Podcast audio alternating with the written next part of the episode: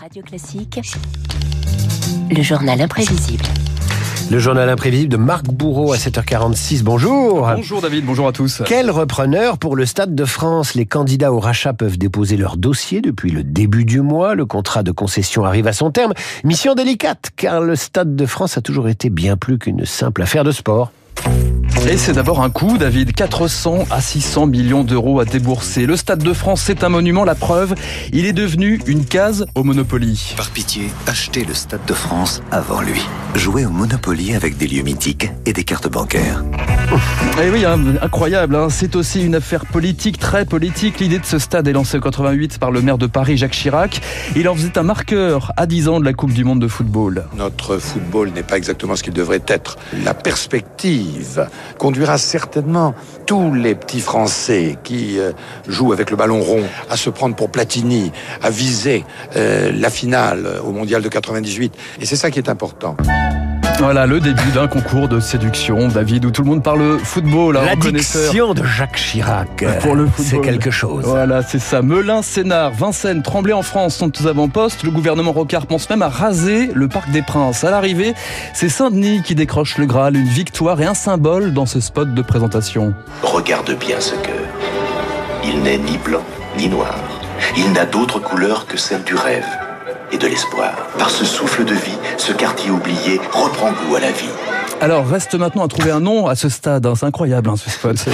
Voilà, reste à trouver un, un nom à ce stade. Alors, il y a Ellipse, Stade de la Liberté, Alliance. Ce sera finalement Stade de France. Bernard Pivot, le membre du jury, est plutôt circonspect. J'espérais que dans la seconde réunion euh, apparaîtraient peut-être des termes plus novateurs. Il faut bien que je reconnaisse là- là-dessus, j'ai plutôt échoué.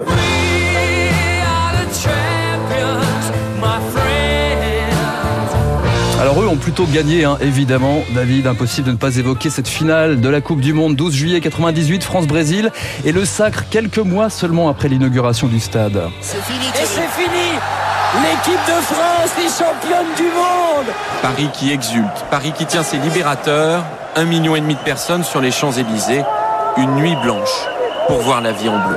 C'est de la pure folie. Je les connais pas, tout le monde sait, tout le monde il est beau. euh. Un pays en liesse et un phénomène sur la pelouse, la France black, blanc, beurre, souligné deux jours plus tard par Jacques Chirac, désormais président de la République. La France, historiquement, a une origine plurielle. Nous revendiquons en permanence nos origines judéo-chrétiennes, latines, le fait que nous descendons des Gaulois, ce qui n'a rien à voir. Peut-être que la France a été le pays qui a le mieux compris la nécessité de l'intégration. Cette équipe à la fois tricolore et multicolore donne une belle image de la France dans ce qu'elle a d'humaniste, dans ce qu'elle a de fort, dans ce qu'elle a de rassembleur.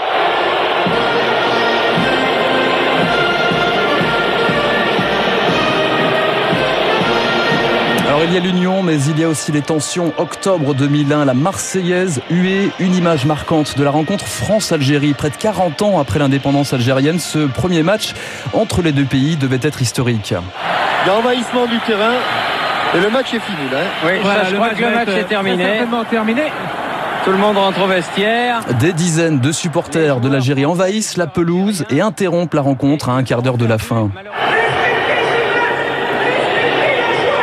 Respectez ce match, respectez la joie. Vous entendez là les mots de Marie-Georges Buffet, la ministre des Sports de l'époque. Polémique et goût amer chez les supporters français et algériens. Mais quelle honte. Et oui, comme dans les journaux d'ailleurs, un mot revient en boucle, la fête gâchée.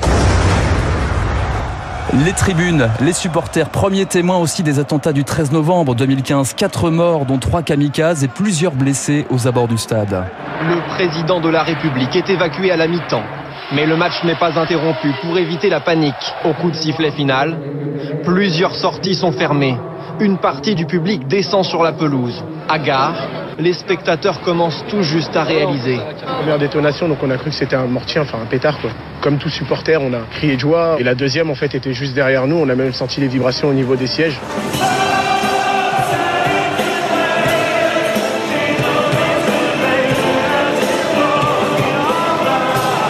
Le Stade de France et le terrorisme, c'est aussi cette séquence émouvante, souvenez-vous, ce morceau du groupe Oasis interprété par la garde républicaine lors du match France-Angleterre en 2017, quelques semaines après l'attentat de Manchester. La musique, l'autre histoire du stade. Des concerts de 100 000 personnes ou même le tout Paris s'étonne pour les Stones, U2, Coldplay, Indochine Police ou encore Johnny Hallyday. Je. Trois concerts et des arrivées sur scène plus spectaculaires les unes que les autres, dont une en hélicoptère. Maurice Chevalier, il m'a dit, bon, il m'appelait le môme. Alors il me disait, môme, soigne tes entrées, soigne tes sorties. J'ai toujours aimé les émotions fortes, euh, donc je suis servi. Soigner sa sortie 30 ans après le début de la concession, le repreneur du Stade de France va donc s'emparer d'une mémoire vivante bien au-delà, décidément, de la performance sportive. On a tous quelque chose en nous de Tennessee. Cette volonté de prolonger la nuit. Ce désir fou de vivre. Et il y a, vous l'avez démontré, mon cher Marc euh, Bourreau, quelque chose de l'histoire de France dans Ah les oui. gradins du Stade de France, qui cherche donc un repreneur. Merci, à demain. À demain. Tout de suite, le décryptage de David Barou qui a trouvé un téléphone presque.